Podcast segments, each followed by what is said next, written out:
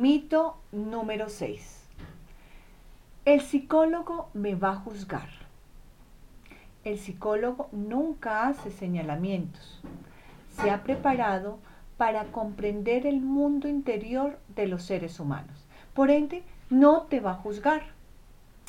Antes, al contrario, te va a ayudar a comprender tus emociones y pensamientos.